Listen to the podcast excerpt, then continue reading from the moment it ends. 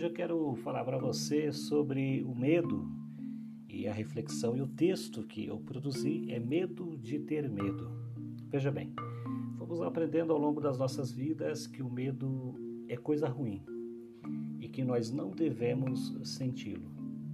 A imagem negativa do medo é cultural, ou seja, ela foi sendo implantada em nós à medida em que a sociedade foi deixando de formar seres humanos e passou a formar super-heróis, na ideia de que nós não podemos errar ou não podemos titubear. Isso foi gerando em nós uma sensação de frustração, de ansiedade, em buscarmos ser aquilo que não somos. Somos seres humanos de limites, e é justamente nestes limites que aprendemos a ser fortes e a ganhar as energias para superá-los. A sociedade do antimedo vai criando uma geração que se frustra com facilidade e que coloca ponto final muito rápido nas iniciativas. Em algumas culturas, o medo é ritual de transição. A criança em, trans, em transição para a juventude é colocada em uma floresta escura para passar a noite e aprender a ser forte e superar o medo menino, aparentemente indefeso, entra na floresta escura, cheia de sons estranhos e, é claro, sente medo. Vai ficando por ali e escolhe um lugar aparentemente seguro para passar a noite, na expectativa de que aquele momento não dure muito tempo.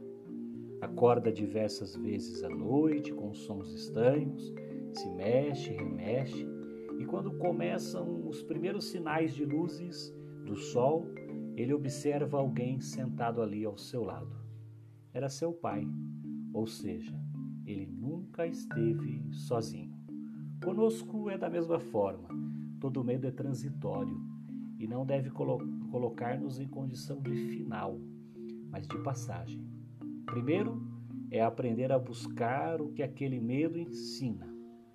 Na Bíblia, quando o galileu Jesus caminha sobre as águas, Pedro, discípulo de Jesus, sente o desejo de ter o mesmo poder do Mestre e pede para ir ao encontro dele. Jesus então o chama e aos poucos ele começa a afundar. O que, que faz Pedro afundar? É o medo. A resposta do Mestre é uma só: homem de pouca fé. Aqui, a aula de Jesus. A fé é o crer, e é o elemento essencial para superarmos nossos medos e não afundarmos. Aquela noite sozinha do menino em fase de crescimento poderia reverberar em um processo de desespero e ele poderia sair correndo para sua tribo, voltar para o seu lugar de segurança. A sociedade contemporânea, por conta por conta da competição exacerbada, foi nos retirando o poder de confiar o menino continua ali mesmo, firme, com medo, mas firme. Veja que ele não perdeu o medo, mas confia no que aprendeu a vida toda daqueles que ensinaram a confiar, mesmo na escuridão, no brilho da lua e de que toda a escuridão é rompida pela força do sol que vem. Confiar na luz que ainda não vemos. Esse é o poder da fé, da crença algo que é maior que nós mesmos e que não depende das nossas fragilidades para nos fazer vencer. Aprenda com seus medos. Confie de que eles apenas nos ensina a sermos mais fortes. Como diria o grande profeta Raul Seixas, eu perdi meu medo da chuva, pois a chuva voltando para a terra traz coisas do ar.